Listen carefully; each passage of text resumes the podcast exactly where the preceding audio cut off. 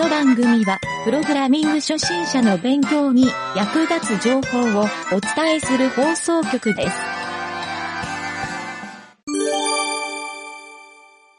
雑談のコーナ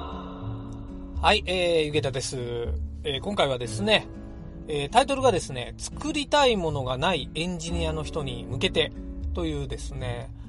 あの、ちょっとプログラミング学習のいろいろなお話を交えてですね、あの、この間ちょっと作りたいものがないんですよねとか、あの、作りたいものなくて困ってるエンジニアの人から相談を受けたことがあったので、えー、その人にした話とかアドバイスとか、はい、そういうのをラジオの方でですね、収録して、え、おきたいなと思ったので、え、これをですね、リスナーの人に聞いてもらえればなと思って、え、今回は、作りたいものがないエンジニアに向けてという、はい、このタイトルでお届けしたいと思います。えー、それではですね、一番最初にちょっとお話をしたいのが、あの、プログラミングの上級者の人って周囲にいますかね。まあ、いない方もいるかもしれないんですけど、えー、ちょっとですね、僕もこれまでプログラミング上級者っていう方何人もお会いしてきて話聞いて、まあ結構仲いい友達とかもいるんですけど、あの、ちょっとこういう人たちの特徴というのを紹介してみたいなと思うんですけど、これ、プログラミング学習中の人、これからプログラミング始めたいなという人は、ぜひですね、このプログラミング上級者の人の特徴というのを想像してもらいたいんですよ。はい。ちょっとラジオなので、あの、トークのキャッチボールできないんですけど、最初にちょっとだけ皆さんあの聞いてる人考えてみてもらっていいですかね。プログラミング上級者の人の特徴っていうのがですね、えー、あるので、まあ、どういう人、まあ、プログラムが上手な人っていうのはさておき、えー、上手な人にとある特徴があるというか、はい、プログラミング上級者のあの傾向というか、はい、結構たくさんあるんですけど、まあなんだろうな、そういうプログラムの、あの、プログラム以上にアウトプットが上手とか、あの、そういう傾向もあるんですけど、はい。ちょっと考えてもらいたいなと思うんですが、まあラジオなので、ちょっと答えを言うとですね、まあ僕がよく言っているのは、プログラミング上級者の人は、まあこれ確実になんですけど、これまでプログラムコードを書いてきた行数が半端ない、半端なくたくさん書いてるっていうことですね。はい。これ当たり前ですよね。えー、プログラミング初心者の人よりも、プログラミング上級者の人の方が、プログラムコードを書いてるのが多いっていうのは当たり前ですよね。これ、プログラミング上達以外でも、何でも言えるんですよ。はい。何か、プロフェッショナルでやろうとするときに、経験値が少ないプロフェッショナルっていないですよね。はい。なので、あのー、こういう経験値を積むっていうことを、念頭に置かないといけないっていうのは当たり前なんですけど、なんかですね、プログラミングってどっちかというと簡単にできるんじゃないかと思ってる人も意外と少なくなくて、えー、結構ですね、そこをプログラミングを書かずに勉強を上達、早く上達する方法っていうのを模索したがるんですよね。はい。これはちょっとですね、あのー、ものの学習をするスタイルがちょっと違ってる人というか、まあ、もしかしたらちょっと秋っぽい人がこの傾向にあるかもしれないですね。はい。で、結果的にやっぱりこういう人たちって、えー、まあ、上級者というか中級者にもちょっとたどり着けない方も多いので、はい、このちょっと学習をするっていう、まず、なんでしょうね、根底のスキルを身につけるっていうのは必要なんじゃないかなという話もちょっと前提でさせてもらってですね。はい。じゃあなんかこのプログラムをたくさん書く人って、えっ、ー、と、ちょっと特徴がさらにあるなと思ったのは、人よりも多く書くっていうプログラムコードですね。はい。この特徴は、あの、僕の知ってる本当にエンジニア、まあ、プロでやってる方っていうか、あの、会社で CTO をやってる人とか、あの、技術責任者をやってるような人、こういう人たちって、えっとですね、なんかもう自分で書いた方が早いやってみんな口揃えて言うんですけど、あの、まあ、書くのももちろん早いし、書く量も半端ないんですよね。人が見てないところで結構いっぱい書いてるっていうのもあって、はい。これがですね、僕なんか、プログラミング上級者の特徴じゃないかなというふうに思ったんですね。はい。で、えっ、ー、と、ちょっと話は変わるんですけど、じゃあ、プログラミング初心者の人は、プログラミングコードをたくさん書けばいいかと。はい。まあ、そう、そうなんですけど、えー、書く時の、あの、いろんなコツっていうのもいろいろあるんですよ。はい。まあ、その中で今日のテーマの、あの、自分が作りたいプログラムを書く。はい。これがですね、モチベーションが一番維持されやすくていいんじゃないかなというので、えー、これ多分いろんな人が自分が好きなプログラム書くといいよみたいなアドバイスすると思うんですよ。はい。ただその時に、えー、別に作りたいものないですとか、何を作ったらいいのか分かりませんっていう、はい、こういう返答をする初心者の人って意外と少なくない印象なんですよね。はい、僕も、あの、いろいろ教えたりする立場も多いので、えー、そういうアドバイスをした時に、何作ればいいんですか？ってやっぱりストレートに聞いてくる初心者の方いてですね、あの、まあ、逆に僕はなんでプログラムをやりたいと思ったの？みたいな話するんですけど、はい。だかビジネスライクに考えてる人は、やっぱりそういうクリエイティブな思考にはちょっとなりにくい傾向もあるので、やっぱり何かこう、クリエイティブをする意識でプログラミングを学習するのがいいんじゃないかなというふうに、はい。僕はちょっとそのやり取りをするときにいつも思い出しますね。はい。ちょっと余談になるんですけど、あの、僕がですね、前職、まあ、CTO をしてた、あの、とある上場会社の、あの、ウェブサービスを、えー、B2B で提供してる会社だったんですけど、ここでですね、あのまあ、これ番組で何回も言ったことあるんですけど、あの、エンジニアの採用をしようと。まあ、会社が規模が大きくなると、あの、プログラマーが不足してくるので、まあ、これどこの会社の人もエンジニア不足みたいな言い方してますけど、プログラマーの人数を増やさないといけなくなるんですよ。はい。なので、エンジニアの採用を、まあ、CTO というか、そこの技術責任者であった僕が、えー、1から10までやってたんですけど、この時に、やっぱり無名の会社っていうのは、あの、採用とか人材エージェント会社とかから、あまりいい扱い受けないんですよね。はい。なんか上場会社で結構名の知れてる会社、まあ両立がいい会社なんですかね。その、エージェントの営業さんとかから言わせると。はい、見返りの結構大きい会社さんとかは、手厚くですね、あのいろんなエンジニアの卵の人とか、まあ、優秀なエンジニアの人の紹介されるんですけど、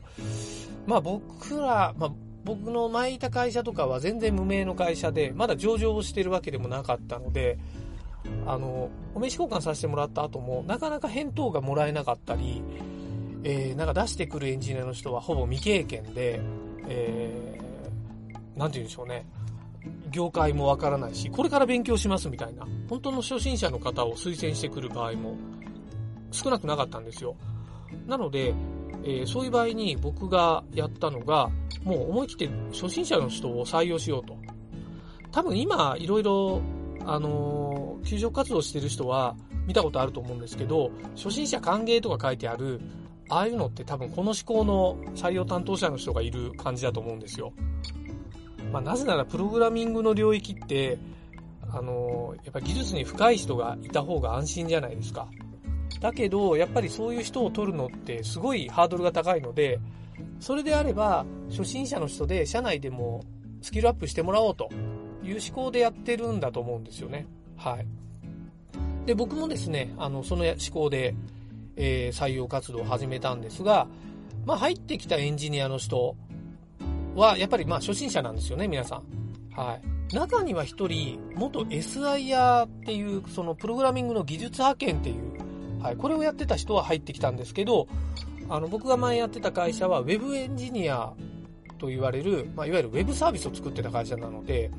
あの、インターネットとか、そういうホームページとか、ああいうの、Web に関する知識というかエンジニアリングに詳しくないと、ちょっと仕事にならなかったところがあったので、ウェブの開発は未経験だけど、えー、SIR として、まあ、前職で C 言語とか C シャープとか、あの、そういうのは書いてたっていう、まあ、そういうタイプのエンジニアだったんですよ。はい。SIR の方結構こういう方多いっていう話よく聞きますね。はい。で、その人が、まあ、そういう、あの、プログラミングはとにかくできますよっていうタイプの人から、全くプログラミング、HTML も書いたことありませんっていう、本当にこう、ど素人、はい、の方。えー、でもなんか Web エンジニアになりたいっていう、まあそこの意欲を持ってる人を採用してたんですけど、まああと性格ですかね、なんかすぐ投げ出さないっていうところを見てたので、どっちかっていうとエンジニア採用だけど、あの、人間力のテストをよくやってた感じなんですよ。はい。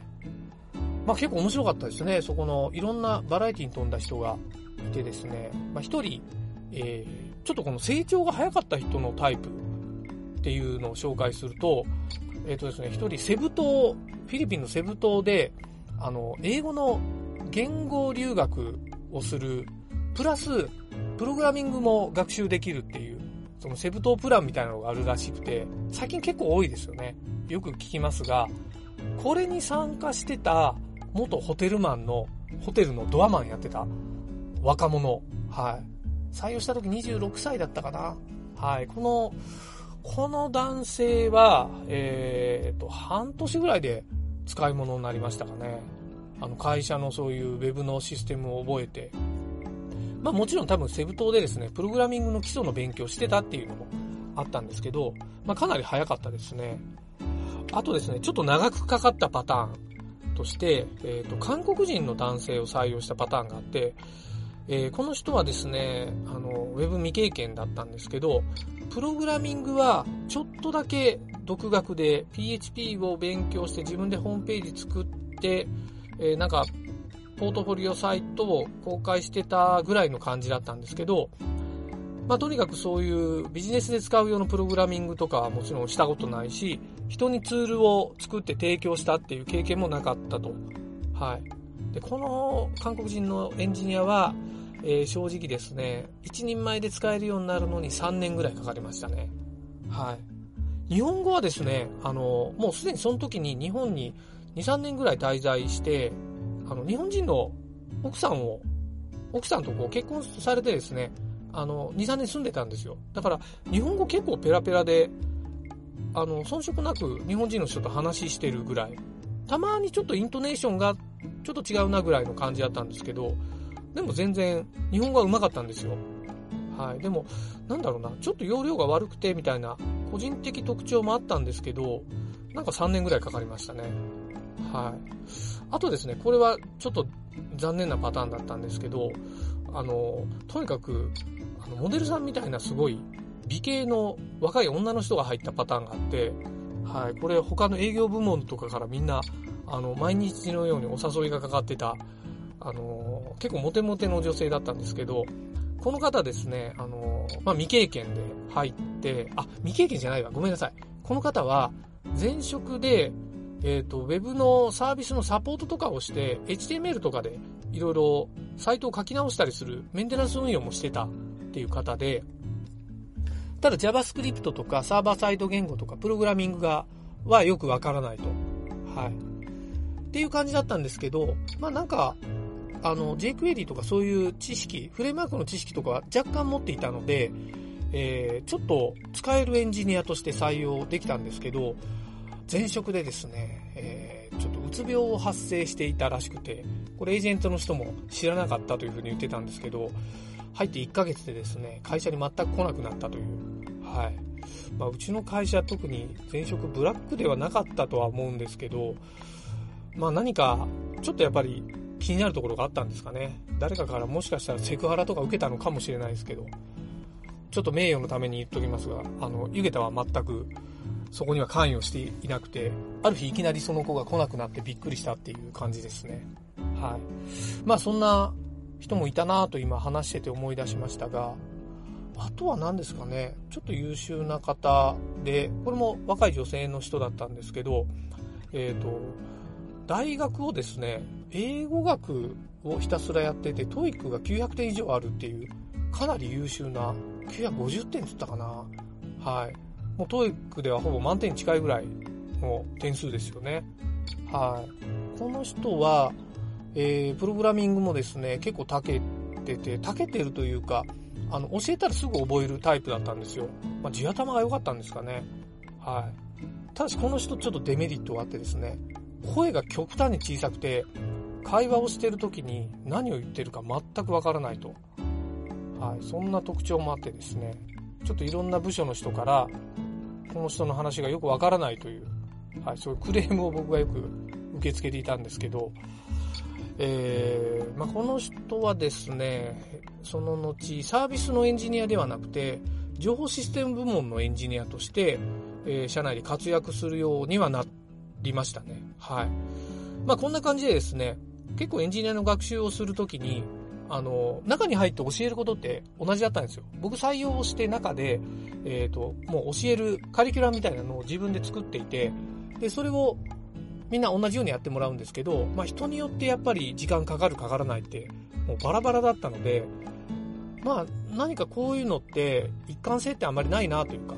まあ本人のモチベーションとかその時の気分とかも、まあそれによって大きく変わるっていうのは見てて思ったんですけど、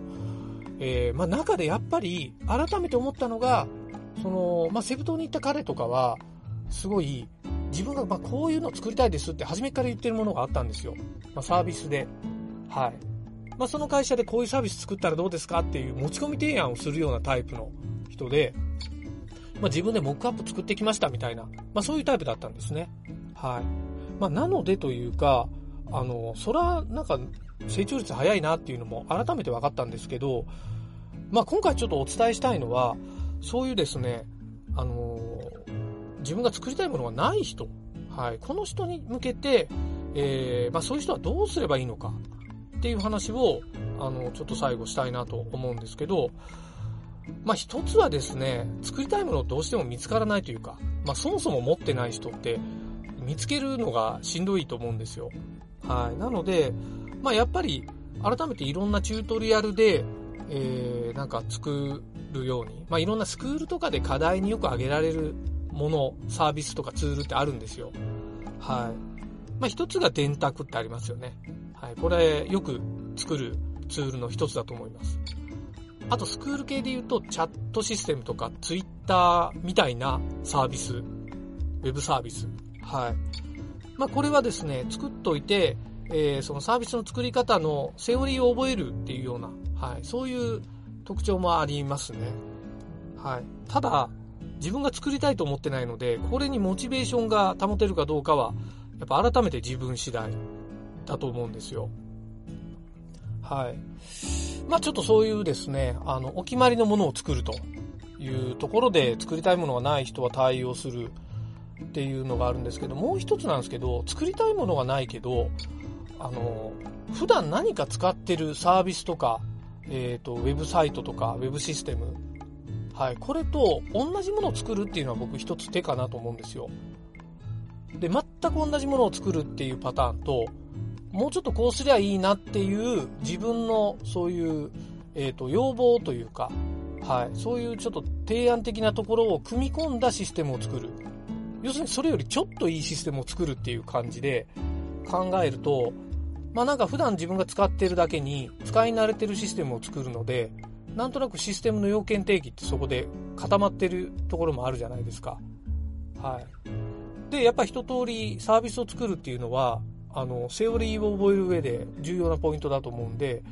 えー、モチベーションもちょっとだけ上がるかなというふうに思ってます。はい。で、えっ、ー、と、それよりちょっとさらにもう一個紹介したいのは、えー、最終的に、まあ今言ったような自分が使ってるサービスをそのまま真似て作るその先でもいいんですけど、その先に自分が使うものを作るっていう。まあ、自分のホームページを作るっていうのはそれに近いかもしれないですね。はい。もう外に公開する自分のホームページなので、自分でこういろいろメンテナンスして維持して、えー、どんどん変えていったり、えー、リニューアルしたり、追加をしたりっていうメンテナンスも含めて、運用とかもそれ、そういうこともやる上で効率的な構築をするっていうはい、その視点で作るモチベーションは上がると思うんですよ。なので、えー、自分が使うっていうのは非常に僕はあのー、この重要なポイントだと思うんですよね。システム作るときに。まあこれ別に作りたいものがない人だけでもないんですけどね、この話って。はい。ただもともと作りたいものがなくてモチベーションが湧きにくいときに、えー、そういう自分が使うっていう視点、はい、ここが入ってるだけで、えっ、と、大きくですね、まあ本当は別に作りたくはないんだけど、そのシステムに対する、その、関心度っていうのが変わってくるっていうふうに思うんですよ。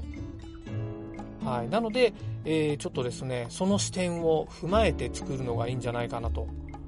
はい。まあ、自分で作った後、ちゃんと使い続けるっていう、ここですね。はい。もう作って作ったら終わりみたいな、あの、小学生の夏休みの工作みたいな感じになっちゃうと、多分ですね、この繰り返しがなくなると思うんですよね。作り直すってこともそうそうないだろうし、えー、それを作る時の、なんだろう、まあ、2回目作る時ってものすごい気づきがいっぱいあるんですよ。だから本当は1回作ったものをもう1回作るっていうのはめちゃくちゃいい学習なんですけどね。作りたいものがないっていう人はぜひですね、なんかそういう手段でもいいかもしれないんですけど、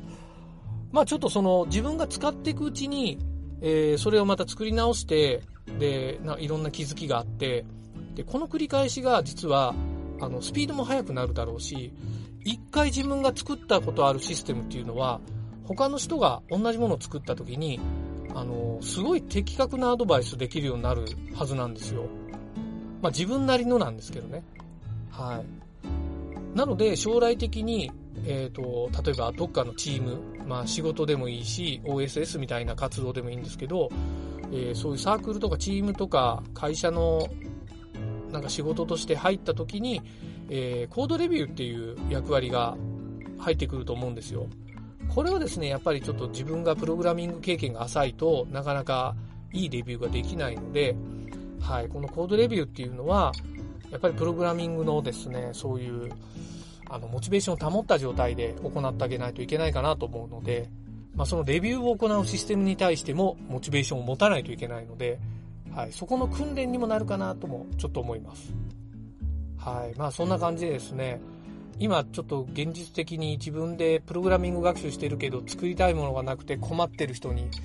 まあ、何かしらのヒントになればと思って今回そういう話をしてみたんですが、皆さんいかがでしたかね？まあ今もう作作りたいものがあって作ってるよって人はちょっと今回のお話はあんまり参考にならなかったかもしれませんがあのー、ちょっとこういう視点ってですね僕エンジニア以外でも共通する点が多いので、はい、物事を何か習得したい人はぜひこの作りたいものがないけど作るっていう時のどうすればいいか視点っていうのを持ってですねはい自己学習というかまあ、スキルアップ、自分を伸ばすための糧にしてほしいなというふうに思って、えー、今回話をしてみました。はい。何かお役に立てば幸いでございます。はい、という感じで、えー、今日はですね、以上になるんですけど、まあ、この番組ではですね、あの、プログラミング学習に関わるいろんなことを紹介したり、えー、まあ、半分おふざけで、えー、なんかいろいろ番組的にコーナーを作って、え遊んではいる状態ですけど、まあ、皆さんのプログラミング学習の向上になることを発信したいなと思っているので、えー、何かですね、質問がある方とか、まあ、こんな場合どうするとか、自分こんなことで困ってますよ、みたいなお便りとかですね、えー、そういうご意見、ご感想、はい、そういうのを、えー、番組のホームページにあるお便りページから、えー、送ってもらえると非常にありがたく読ませていただきたいなと思います。はい。まあ、合わせてですね、ちょっと番組のえー、評価、まあ、高評価してもらえると非常に嬉しいし、えー、まあ、なんなら、周りのですね、プログラミング学習してるよっていう人の友達とかにおすすめして、まあ、密かなですね、広報活動に参加してもらえると、番組としては大変嬉しく思いますので、皆さん何卒よろしくお願いします。はい。という感じで、今回は以上になります。お疲れ様でした。